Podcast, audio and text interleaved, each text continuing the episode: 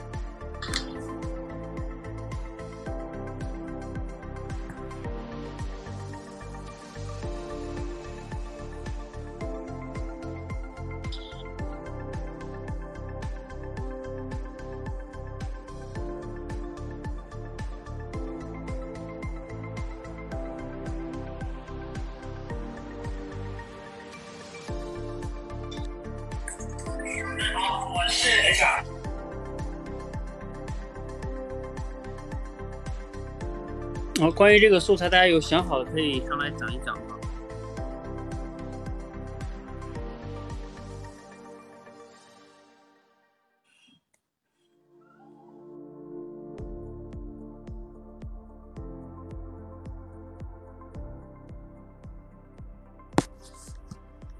大家选了一个关于金钱的话题哈，我们也都比较关心金钱。那你怎么看待金钱哈？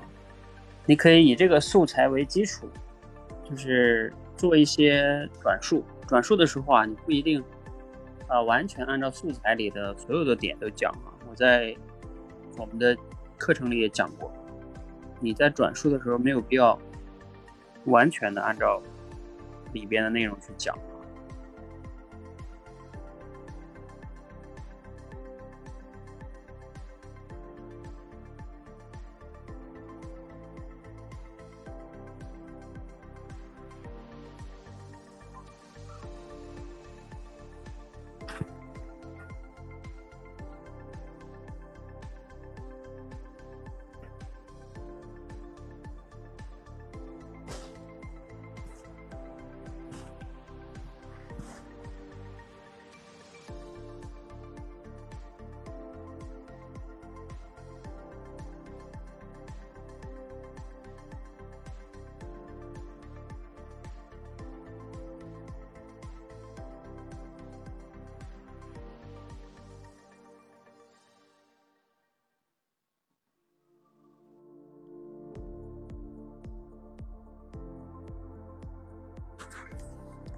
哪位同学来讲了？我看一下。喂，你好，教练，我是可以转述吗？对，你是哪位？报一下名字呗。我是慧敏。啊，慧敏啊，你好。嗯。那个有个朋友的孩子上大学，然后呃想给他传达一个正确的那个金钱观，然后有看了吴军老师的五句话，我觉得很有道理，就想转述给他。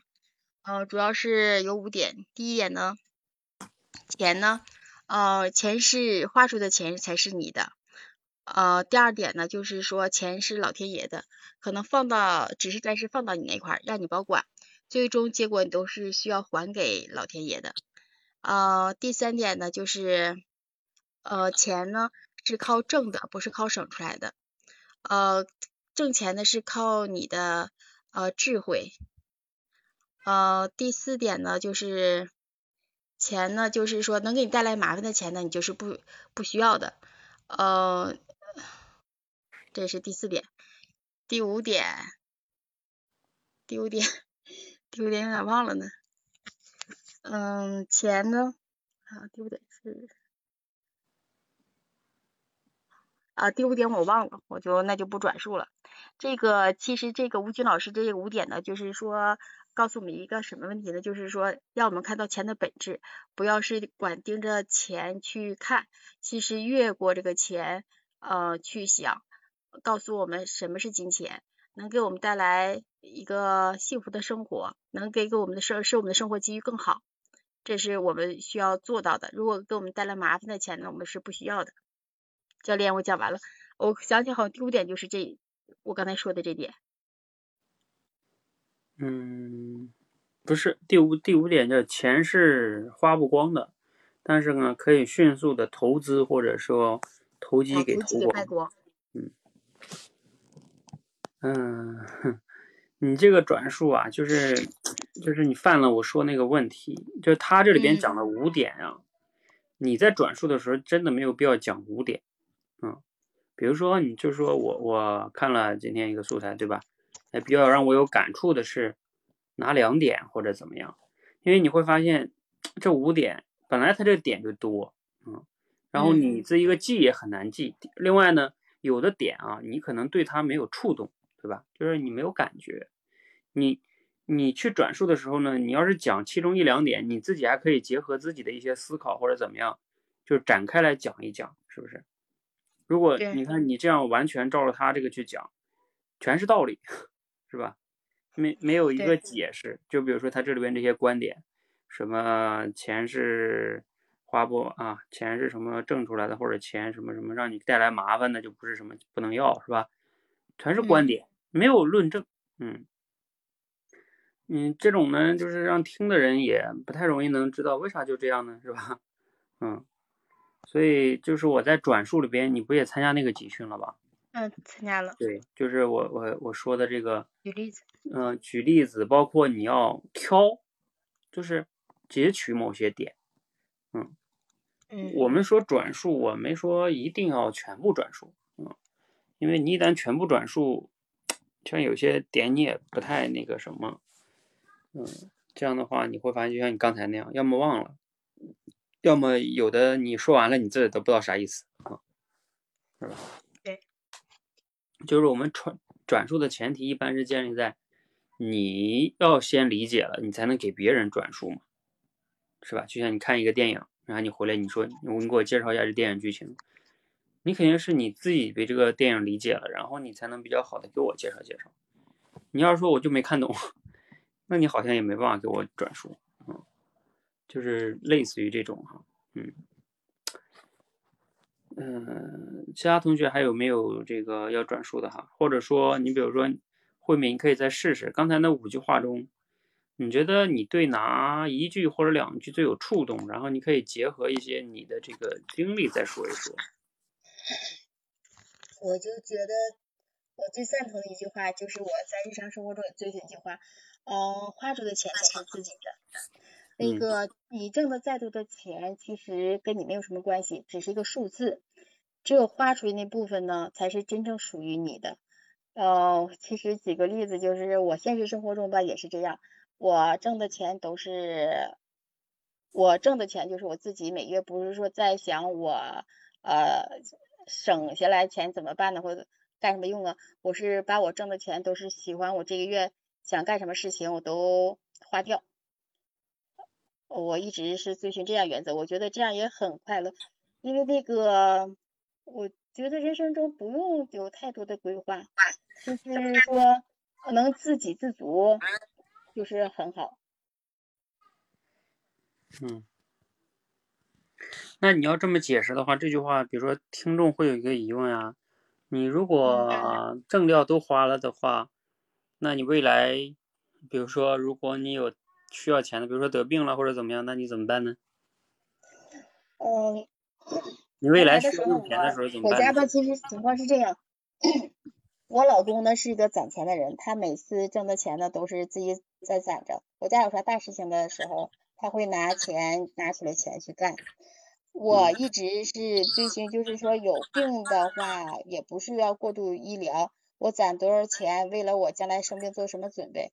嗯，我觉得就是说，呃，就是我原来也是跟我老公举个例子，比如说我将来我手里只有二十万块钱的话，我也要生病了，我可能拿我这二十万钱去旅游，旅游完了以后，我可以就选择不不再继续治疗，我没有必要为了一件事情，就是呃将来就是未知的事情去浪费这个现在能享受的一个这个机会，呃享受这个时间，呃，但是就是说家庭的必备的支出。正常情况下是应该留存一点吧，就是说，我觉得要是说你挣工资，啊百分之十可能是留存，留点什么，啊有点意外的事情发生的用，剩下的百九百分之九十你可以用来消费。但是我也不是说我就是过度消费，我这是，但是我基本上保存在是什么呀？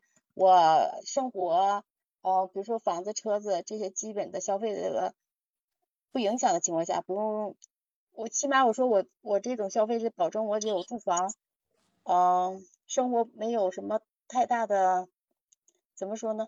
生活就是没有啥太大的困难，正常就不用留的太多，不像。但是我也我觉得我这个人也是存在一个什么问题，也不像年轻人那种过度消费。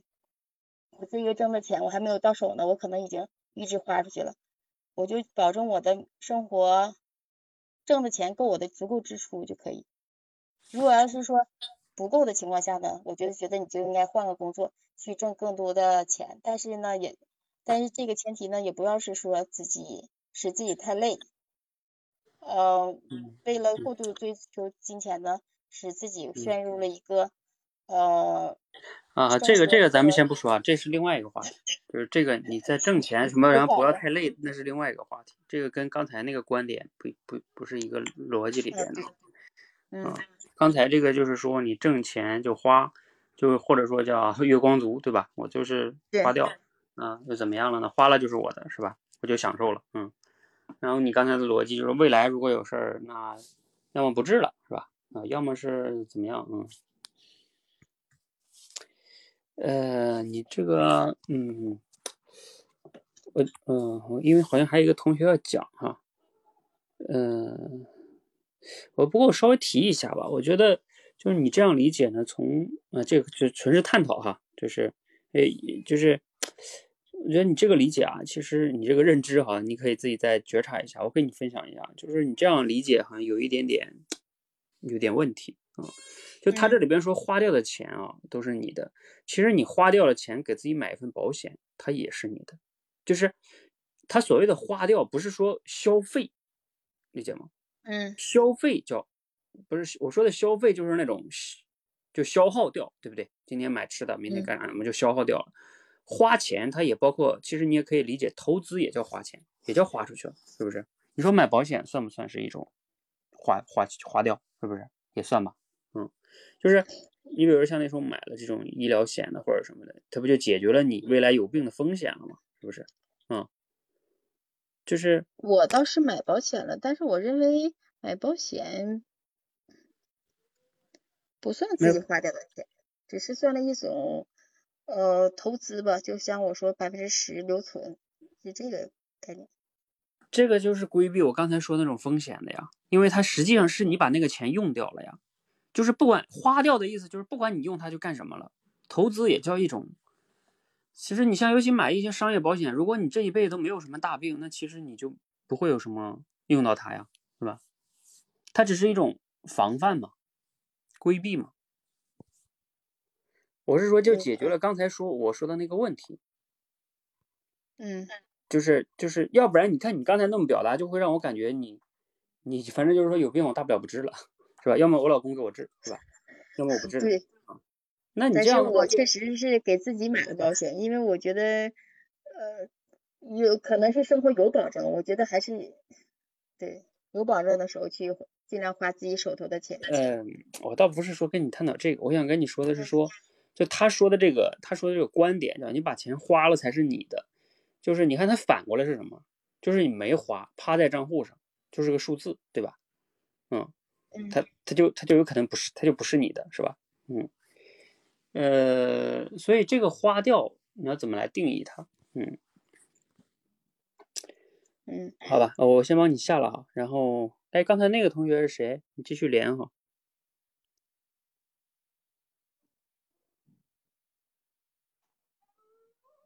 教练晚上好，哎，晚上好，嗯，哎呦，是我连的吧？哦，嗯，哦，我是陈云，哦，好好，嗯，嗯，你继续。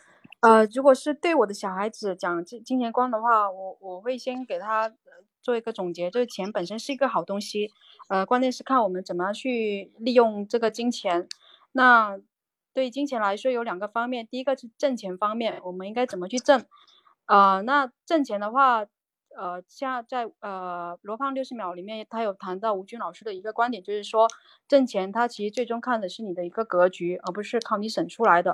就好像我们的马云爸爸，他一开始创业的时候，他也是因为呃，对于这个整个网络商业的一一个一个宏伟的一个计划的目标，他想要通过这样的一个商业的呃网络上的购物的行为，然后提高全中国的一个呃购物水平，以及以及改变我们呃全整个中国人民的一个购物习惯。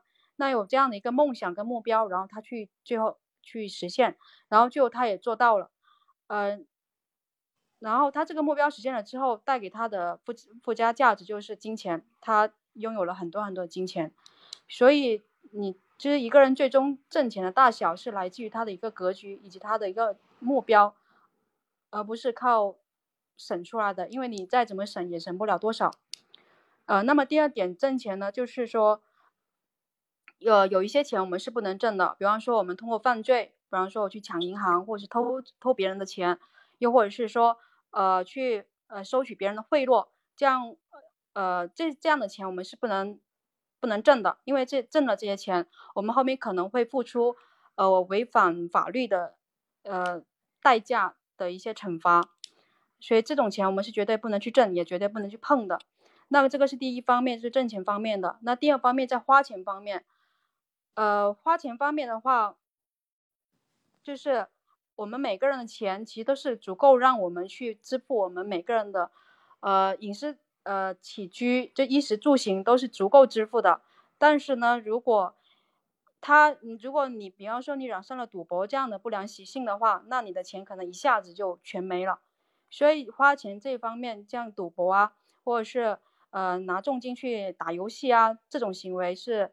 呃，最好不要的，因为你一旦把这些钱花在这方面，那你付出的钱那是巨量的，而且可能你就是入不敷出的。那像这种行为，我们也是不要去碰的。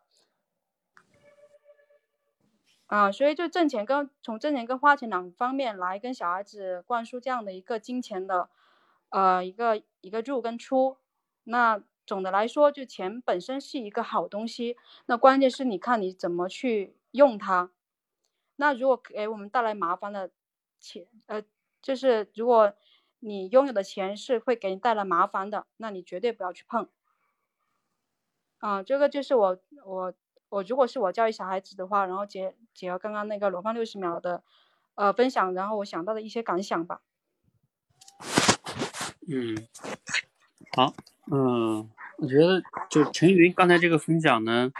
他是把这个逻辑呢变成了两个维度，挣钱跟花钱，是吧？两个维度，然后挣钱又分两种，一种是啊，就是这个靠格局去挣哈，不是，还有一个是有些钱什么钱不能挣啊。那另外就是花钱这一块儿，嗯，这块又讲了一下哈，就是这个这个逻辑框架啊，用这个结构思考，相当于是二分法吧。就是这么梳理一下，嗯，就是这个结构还是挺好的，嗯，结构还是挺好的。我看一下哈，如何挣，嗯，观点呢，应该也还前面那个 OK，然后花钱这一块儿，就是你花钱这块儿呢，指的是赌博哈，就是他其实原文中说的是，就最后那一点，他说钱是花不光的，但是可以迅速的投资。或者投机给投光。嗯，这这这句话其实我不太明白，说钱是花不光的，但这个可能是针对富人来说说吧，花不光。但是像对我们这种普通的百姓，那肯定是花得光的。所以这个句话我就不太觉得不太适用。所以他这个这个，我记得这篇文章的原文我看过，呃，就是吴军那个书上好像，就是大概他指的是有，他好像是说的这些富二代，就是说有一些富二代吧。他的钱确实靠他花是花不完的，嗯，但是呢，因为富二代他也不都花，他有很多钱，他总要去觉得自己也挺厉害的，然后他就要去投资这个呀，做个这个做个那个，他有很多钱，他也会把它弄光。就如果他这个投资的这个选择不对的时候，嗯，就他其实本来是说的这是富二代那个点，只是因为罗胖他。他要在六十秒讲这么多个点，这就导致了他他只能说观点，嗯，背景都说不了，嗯，所以这个是我觉得他这次罗胖这六十秒的一个问题所在，就是他其实没有必要说五点，嗯，是可以分两次说呀，或者说你你这个先挑先说个两点三点，下次可以明天再说一个点，着啥急呢？他比如说每天都讲这东西嘛，对不对？那你这样嗯说，他就就说也说不明白，一下说了这么多个点。对对，他就我我觉得就是都是观点吧。对，像这个就是我觉得他今天这个表达的一个不太好的地方，嗯。所以你嗯对最后一点，因为你就没太理解，嗯，然后你就把它引到那个赌博那个那个维度去了，嗯对对，因为他是前提是说教育小孩嘛，所以我就、嗯我的例子就就是说赌博还有打游戏这种，嗯嗯就也可能会把你的零花钱都用完，嗯就一嗯下子就会要付出很多钱出去的，这种行为就不可取。嗯，对，反正也行，嗯。好，谢谢嗯陈云。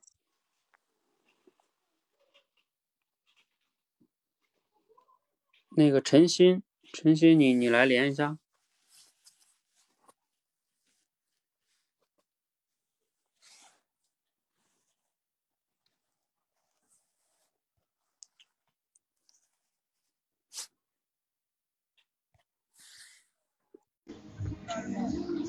Hello，连上了，哎，家人听得到吗？听得到吗？听得到。啊、你说吧。嗯、行，好的。就关于金金，关于金钱观不，关于金金钱观不，关于金钱观，我有这样的这样的一些认知。第一的话，钱，嗯，不是不是省节不是节省出来的，而是赚来的。所以第二的话就是，钱只有用出去了，才是你自己的，没有用还不知道是谁的啊？为什么？首先说第一个，为什么说为什么说是钱只有用出去了才是才是自己的，没用出去不知道是谁的。嗯，我们都知道清朝有一个大大贪官哈，叫和珅。和珅呢，他一辈子敛财，敛的差不多是当时的整当时整个清朝整个全年税几十年的一个税收，相当于就和珅敛了这么多财，啊、因为他贪嘛。但这些钱呢，最后由于乾隆的一个逝世，乾隆去世过后，他他结果还没，嗯，嘉庆一登上皇位，就把就嘉庆嘉靖一登上皇位的话，就把和珅给抄了家，然后杀了他的头。从这个故事告诉我们，就钱的话，这个就不管你账上或者或者资产有多少，你只有你用了才是你自己的，不用的话还不知道是谁的。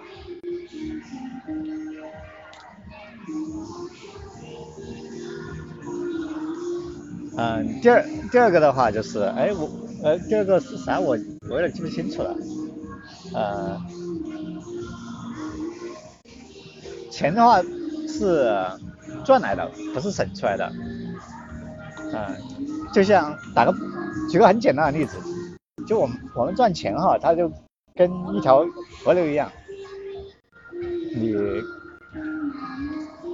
就你的本身的一个河水的流量不大，那你再怎么节省，你本身原来只只能够三个人喝的水，你再怎么节约，它也也只能够三个人喝。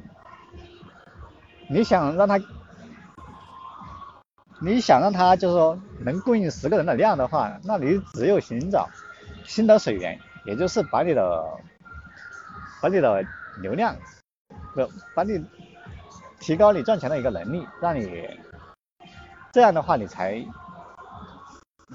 这样的话你才更有钱。所以说钱的话不是你节约出来的。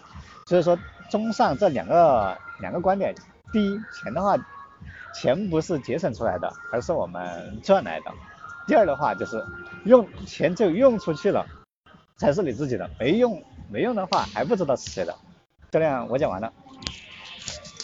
嗯，好，嗯，这样的话呢，晨曦就讲了两个点哈，这个两个点呢，讲两个点就比较简洁，然后每个点呢还能再举个例子啊，或者说第二个点他又做了个类比，用这个河流这个哈，你看我们其实表达中常用的就是两种方式，一个是举例子，一个是类比，嗯，就能比较好的把你的观点说的清楚一些哈。所以第一个呢，他用和珅这个例子，和珅这个例子呢 也还行，嗯，也也有一定的说服力哈。像当代的和珅也挺多的哈，像前段时间看那些新闻，有一些当官的。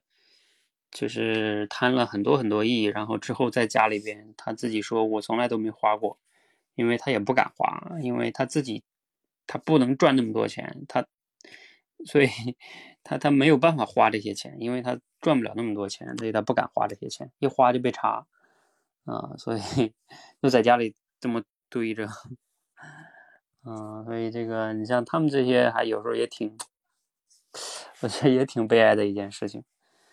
他这个观点他都用不上，他不敢花，这这只能那么存的啊，这个挺挺有意思哈。然后另外一个是啊，赚钱是赚来的哈，就是这个相当于开源节流嘛，你可以用河流这个来说哈，那源头要有水，嗯嗯，我想想哈，你这个用和珅这个例子呢？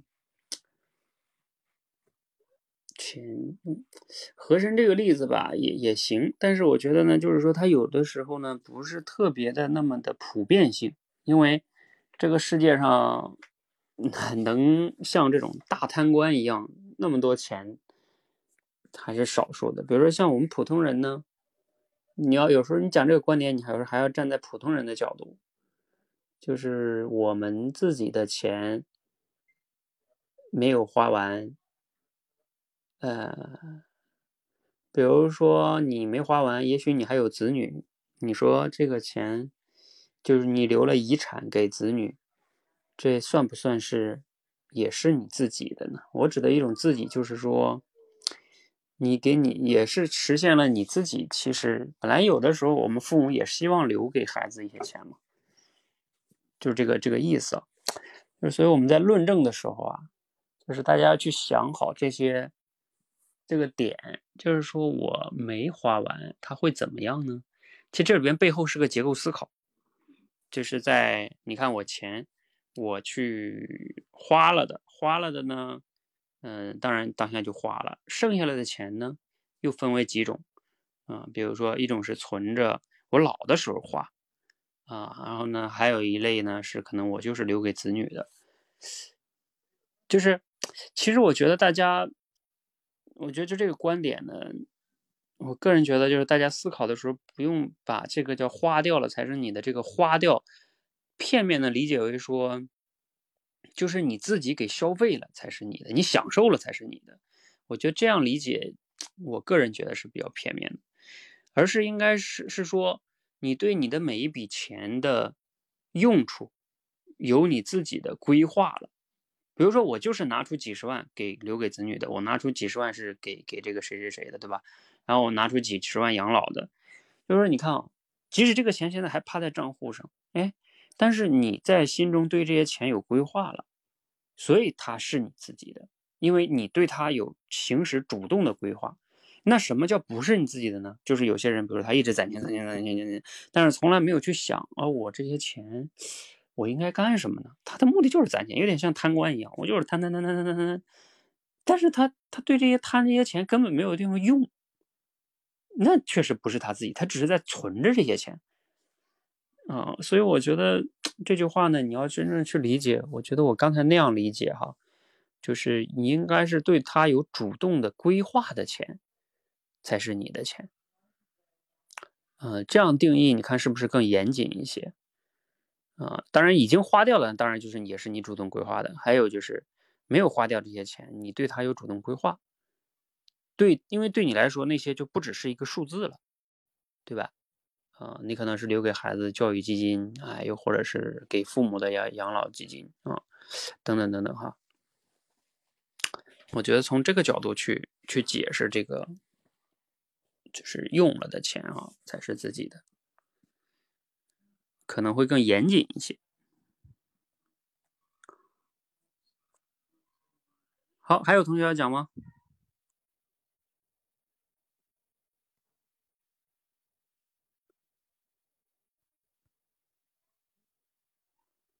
嗯，这是哪位同学呢？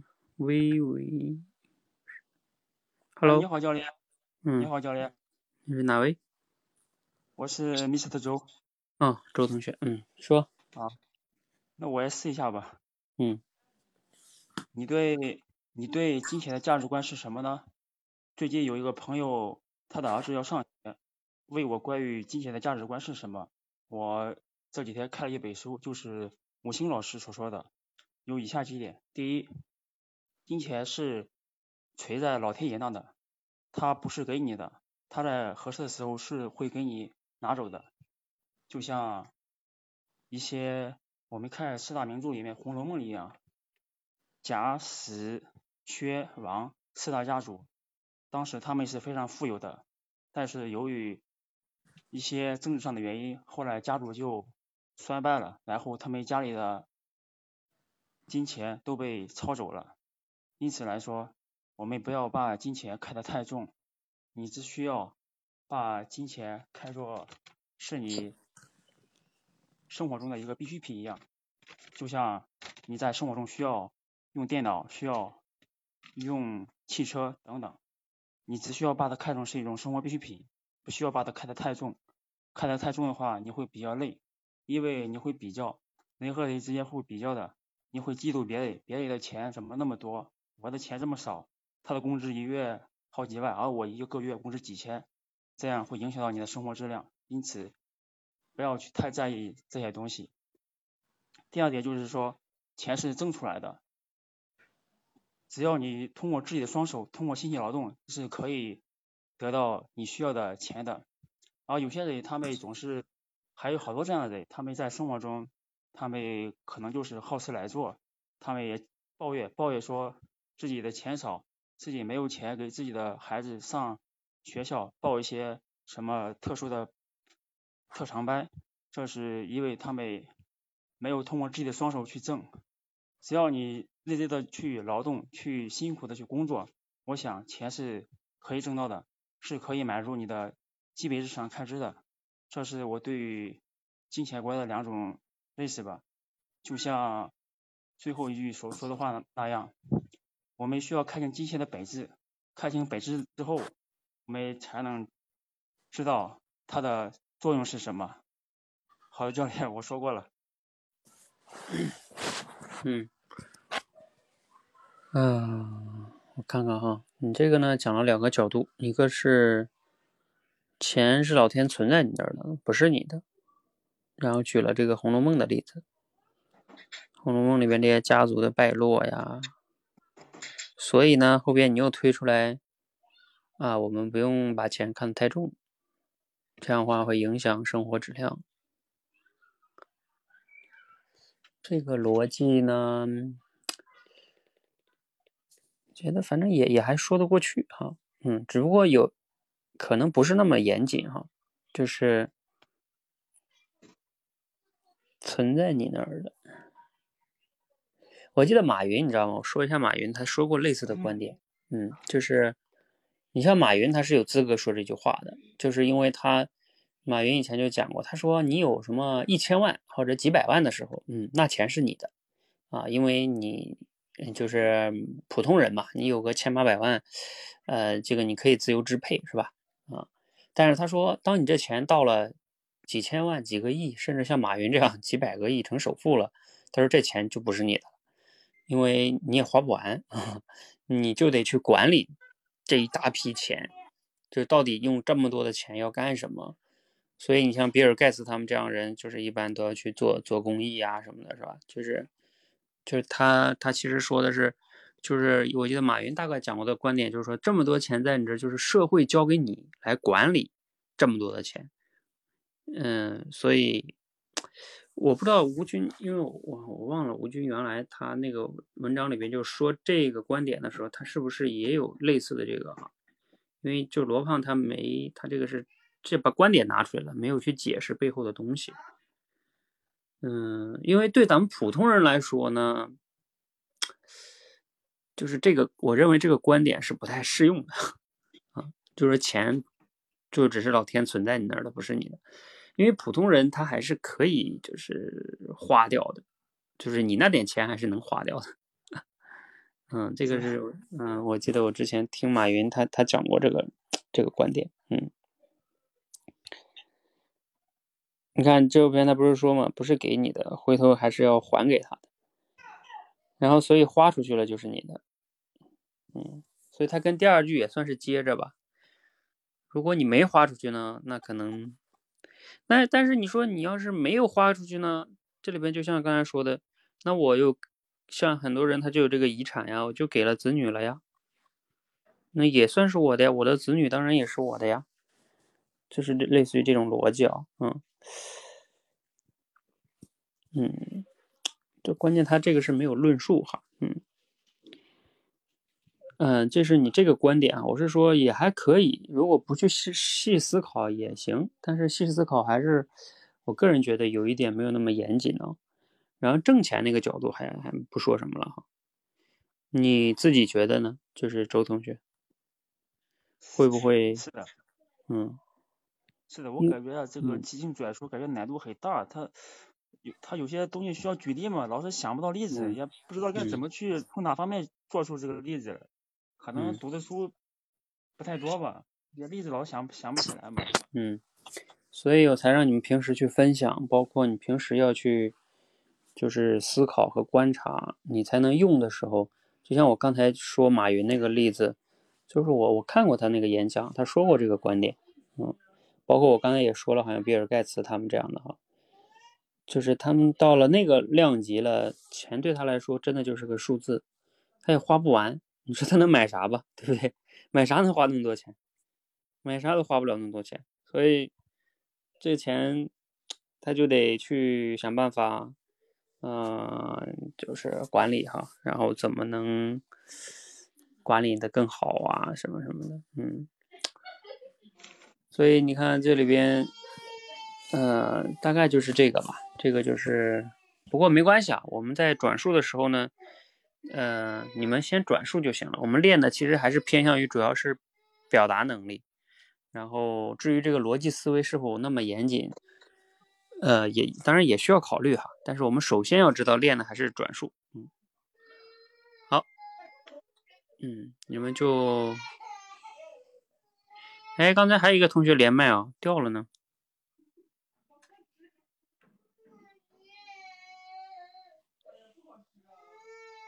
哎哎，你好，教练。好，你开始吧。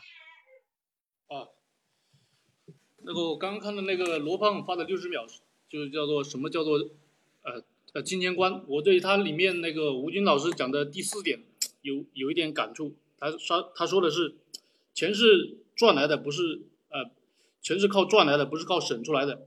而一个人而一个人赚钱的效率，主要取决取决于这个人的气度和格局。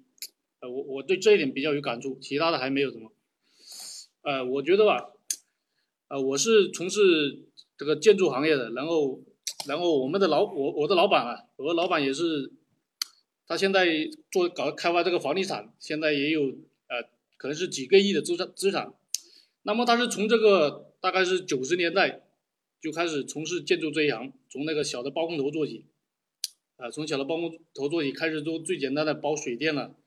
包这个这个泥工木工，就是接一些很小的活，然后一一步步一步一步的慢慢的发家啊，积累自己的资资本，然后大概到现在应该有二十多年，搞了二十多多年的建筑吧，现在能够独自能独自一个人啊，独自啊找几个有钱的人在一起开一个房地产公司，然后开发一个大概啊六十几万平方的楼盘，啊这个造价也大概要。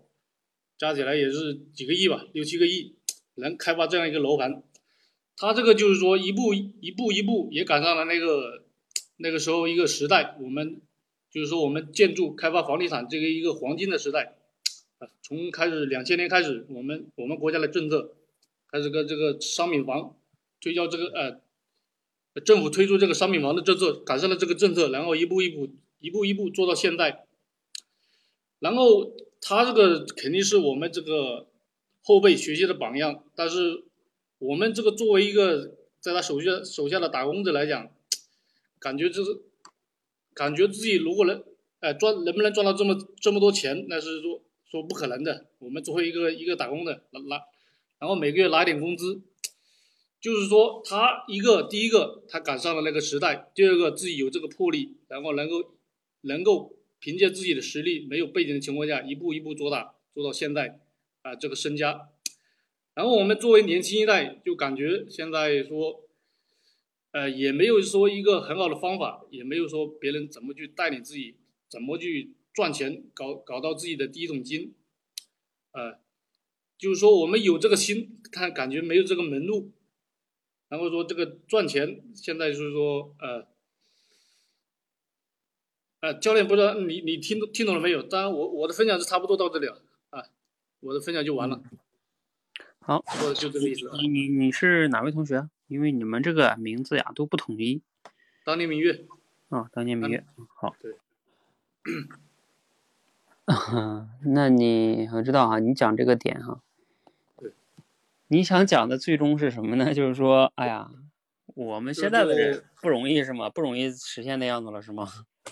我想讲的就是说，我们也有这个心，但是说，嗯，人他们那个时候一能一步步做起来，然后我们感觉到了自己身上，感觉就是没有感觉做不起来，就是说也想这样，也想说，比如说自己也从一第一桶金做起，然后做大做强，感觉现在嗯。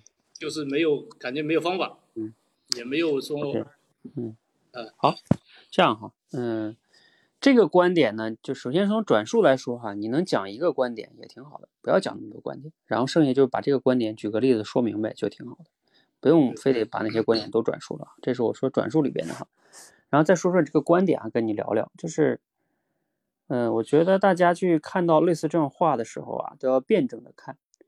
呃，吴军说的这个呢，当然有道理，嗯，但是他，嗯，大家一定要明白一件事情是说，嗯，挣钱呀，和你也分两种，一种叫挣，就是普通人挣一些自己的生活的消费的钱，还有一种呢叫挣大钱，啊，像你老板这种啊，只要是超过几千万、上亿了，这都偏向于叫挣大钱，就是挣你这辈子都花不完的钱，叫挣大钱。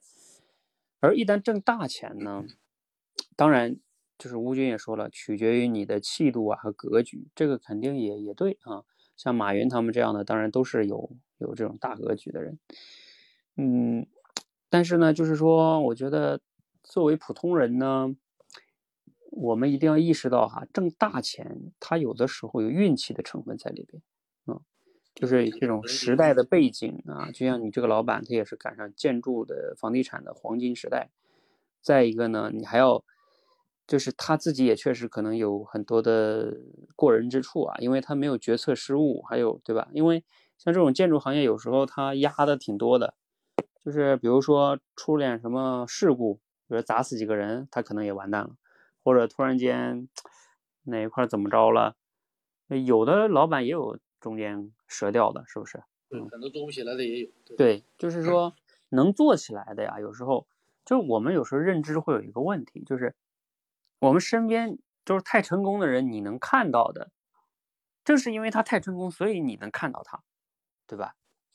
就是那些不成功的、那些死的，你看不到他的，所以很多的时候，所以有时候会这种呢，就是我们有时候要要提醒自己，就是你可以有一个挣大钱的心，但是呢，你一定要理性看待这件事情，就是否则容易 就像总总是感觉自己没有机会似的啊。那那几分看能力，几分看运气吧，应该嗯应该是这样去看待。对，嗯、你说当今的时代有没有呢？也有啊。你看现在这些年轻人靠互联网，很多年轻人靠移动互联网去赚钱的也有很多呀。那赚钱甚至比你老板还快，你老板搞了二十年，对不对？才几个亿，嗯，你看现在那些上市公司，就移动互联网那些，一下子上市，嗯，你老多钱了，哼，八零后、九零后的那些，甚至比你比你那个老板赚钱还快啊。我的意思是说，哪个时代他都有这个能赚钱的，当然问题是，你能不能在那个赶上那个时代，你有没有那种眼光跟魄力，是吧？和能力驾驭得了。嗯，这个是有时候跟你自己的机遇、能力啊，很多因素有关系，还有运气。呃，这是一个哈。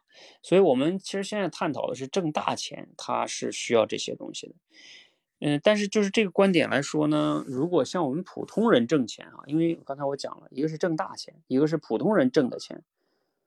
嗯，就是我觉得作为普通人呢，除了考虑挣钱以外，确实要考虑省钱。因为就普通人其实挣钱是不可能挣那么多的，那你就要考虑省钱的问题。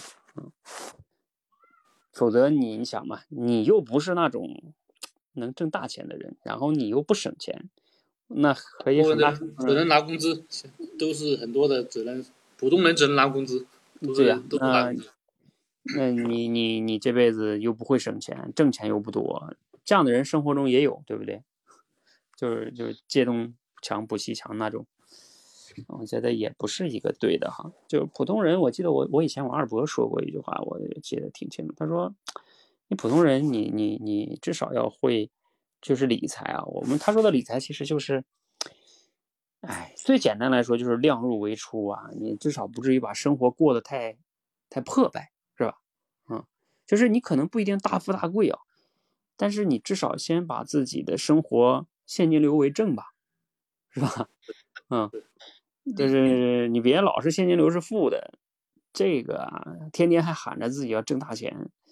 这样的人呢，概率成功的也很小。那些真正挣大钱的人，就比如说像马云吧，他当时出来创业的时候，给那些员工每个人开五百块钱，啊，就都在他们家里办公，也是极其省钱的。然后我记得有一次采访，他说打车啊，如果是有的时候需要打车，他说当时他们杭州那边打车什么，我忘了具体车名了，好像是夏利吧。反正就打车价格不一样，好车的那个价格打车费就贵，所以他们打车宁可在路边多等几辆车，也要打那个便宜的车，因为就是为了省钱啊。嗯，我不知道你们有没有听过，那些真正有钱的人，其实他都是有省钱的能力的，因为他要善于去花每一分钱，要把每一分钱花到对的事情上。那些大手大脚的。他管公司都能管败了，嗯，大老大老板都是很节约、很节约的。对对，就是说，对，所以有时候大家千万不要被这句话给给骗了，说，对吧？人家不都说钱是挣出来的吗？不是省出来的。好，我花，咔一花，那你就只能，你只学到了表面的东西啊。到时候你过得很惨，你就别怪人这句话了，是吧？嗯，所以就是说，这这句话我建议大家就是要辩证的看啊，嗯，要分情况，嗯。确实，你要真的有过人之处，你能挣钱挣的特别多哈，那你确实可能不用怎么考虑省钱的问题，因为你也你也花不完，是吧？但是这样的人你自己要掂量掂量，你你是不是这样的人啊？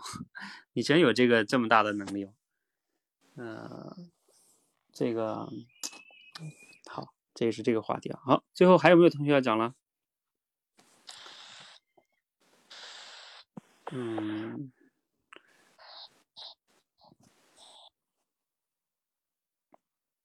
所以你看，这个背后啊，都是对每一个话题呢，大家的一个深入的思考吧，就是能考虑的稍微全面一些。这个也是我之前就是为什么让大家一直讲这个管理认知的原因哈，因为你这个认知，嗯，对一些事物，你不会连麦，你要从喜马拉雅 APP 进来哈，才能点。下边这个电话，就那个打电话那个按钮才能连麦。如果你是从网页进来的，你是连不了麦的哈。你们其他同学研究研究，把你们喜马拉雅的这个名字改一下，好不好？否则我也不知道你们都是谁，然后还得现问。应该能改名字的。连上麦了。哎，连上了。你是哪位同学？啊，我是刚来参加这个这个东西的，我也不懂这个这个这个这个喜马拉雅这个软件。那你叫什么名字？那你也得给我个名字我叫南维松。嗯，你是我们这个多班的吗？好像，哎，好像是最近刚报名的是吧？嗯，最最近刚报名的。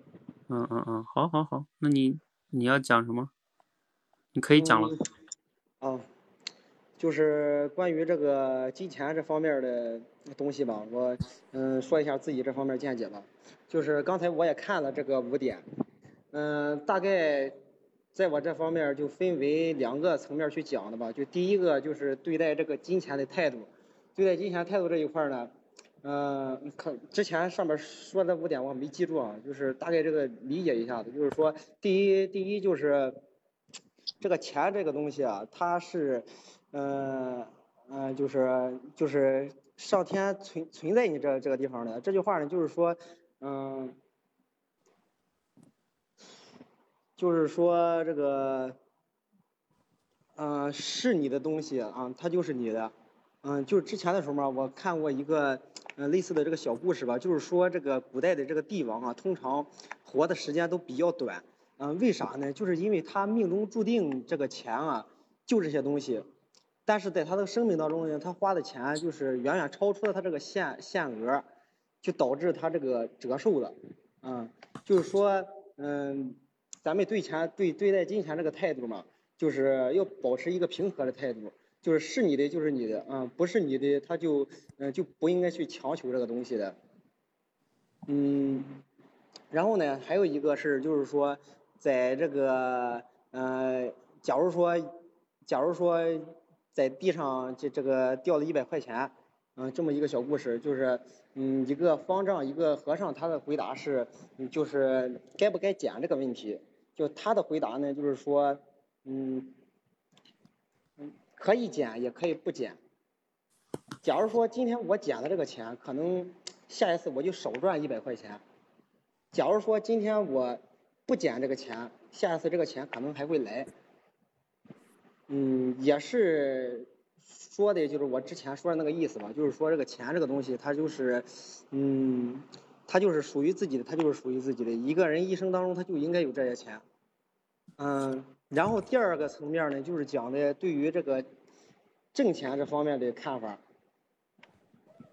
挣钱，挣钱这个，嗯，是凭自己的本事去挣来的，而不是这个省来的。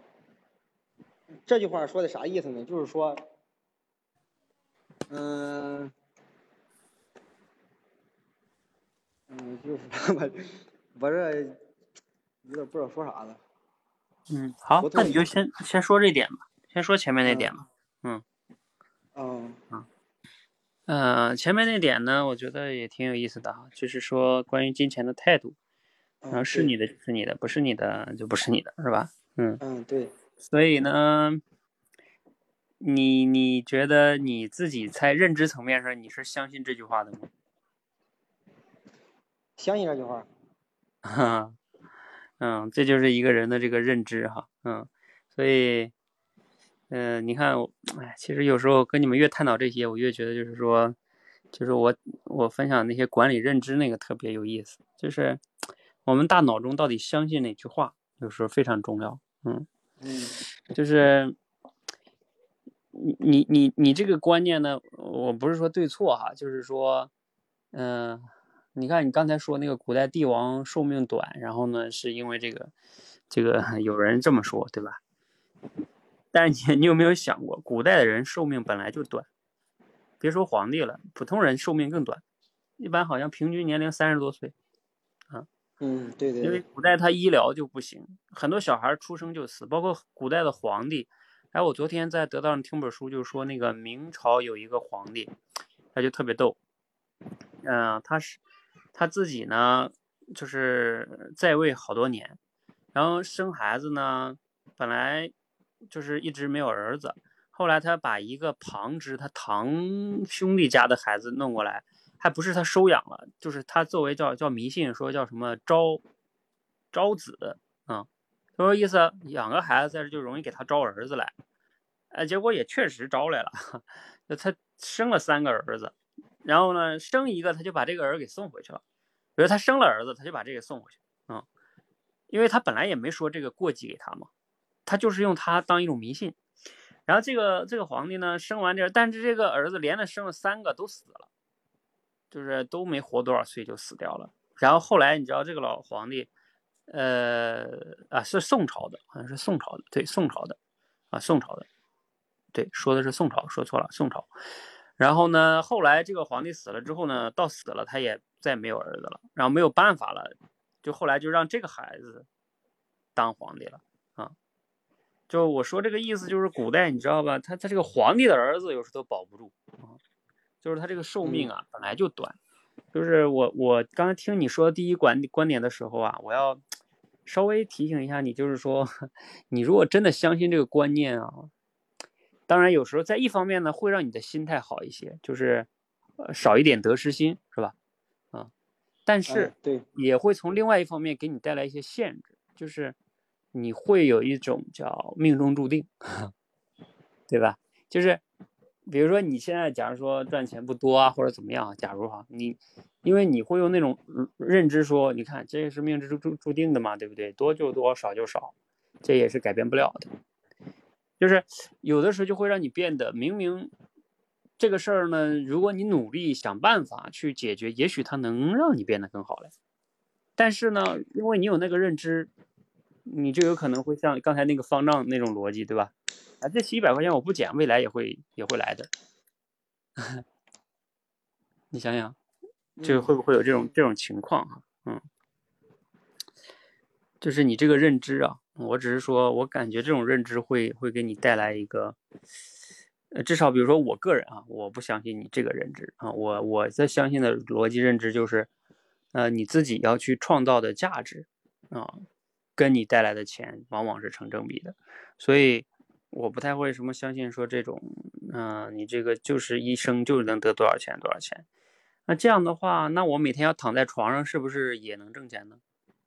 如果是这种命运的话，就是，嗯，嗯，他这个东西吧，就是在我眼里，他你你说这个，我我能理解啥意思，就是有一句话是咋说的呢？就是说这个生命就像一个船，就是他的命运这个东西，它只是一个。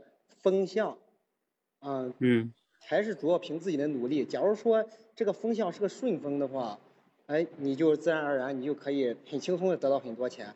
然后它是逆风的话，你可以使劲去划这个舵的，啊，划这个桨的，也可以得到得到这么些钱。嗯，就是在遇到这些困难的时候，我们要就是学会一下自我安慰吧，就是保持一个平常心。嗯，就是这个意思。嗯，所以，所以我的对啊，我就是提醒你的，就是说，嗯，逆境的时候自我安慰一下可以，就是你别一直这么自我安慰，对吧？对，我是看这个上面这个写的这五点嘛，就第一点不是说这个是存下来的钱，然后不是，嗯，怎么地的？那那句话反正咋说的？就通过这句话就是联想到这个观点嘛。嗯，就是说钱是老天爷存你这儿的嘛？你的意思？对，不是给你的，对，回头还要还给他。嗯嗯，就是他这个存存款，就像这个银行存款似的，那肯定也是你存固定的数嘛，不是？嗯嗯嗯，好，这个只是探讨哈。嗯，好，先这样哈。对。这同学，你你刚才是东北的吗？这个那什么南维松同学。好，现在九点了哈，咱们这个就就到这了吧，再再练也没有什么角度可讲的了哈。嗯，再综合的说一下啊，就是咱们这个转述啊，就首先要大家注意的就是你在转述的时候呢，你尽量要去理解你转述的内容，而不是说囫囵吞枣的似的，你都没有太理解，你就去讲，那肯定讲不了。第二个就是当这里边点太多的时候呢。你不一定要都把五点都给讲了，嗯，你要讲挑那么一两个你有触动的去讲，然后再举一点例子是比较重要的。否则的话呢，讲那么多你也讲不明白，听的人也听不明白，是吧？这样就不是一种好的表达哈。啊，第三个就是我后来强调的，就是我们在。对这对待这种观念哈，尤其像你像这种金钱观，都非常影响咱们每个人的。咱们都想赚钱，是不是？所以你的金钱观有时候这种认知，嗯，你要时刻的去警醒，就是我这个认知是不是有问题啊？到底怎么样认知才是对的？否则的话，有时候容易自己用自己的认知把自己框在里面，你的认知就影响了你所有的选择和判断，嗯，呃，甚至影响了你的心态啊，等等这些东西。好，嗯，这个是希望大家有有有所去思考的吧，哈，嗯，好，哎，这个浩浩同学总结的真快哈，透彻理解是转述的前提，可以这么来说哈。你都没理解，你怎么转述呢？第二个是有时候少就是多啊，不要讲那么多，讲那么多别人也记不住。第三个就是你要想真正的讲好呢，还是你平时的一些思考跟积累，然后你才能对这种事物啊有自己的这种看法。所以有时候你看回头再说，你们觉得转述难，为什么会难呢？一个就是，嗯，你们这种理解能力呢，可能没有那么快和强，嗯，这种理解能力慢，那你你也就不行，对吧？第二个就是，嗯，你不能去很好的对一个这种观点呀，就是深入的去去再延伸它，比如说善于举一些例子呀，去表达的时候，对吧？你举不出来例子，也不会用类比。那你就或者也不用不会用结构思考把它们做一下归类。你看前面那个像陈云啊，他就用那个挣钱跟花钱两个维度，或者怎么样来讲这这个维度，他把它稍微归一下类，他就好讲一些哈。然后第三个就是平时对他某一某一些观点，你也有你自己的思考。嗯，比如像这种挣关于钱呢，啊，你要有自己的一些观点和思考，你在讲的时候才有能讲得出来哈。好，谢谢大家哈，咱们今天先到这里。然后如果有参加这个集训的呢，可以继续打卡哈，分享。好，那期待着下次再见哈，谢谢。有问题可以在群里再留言。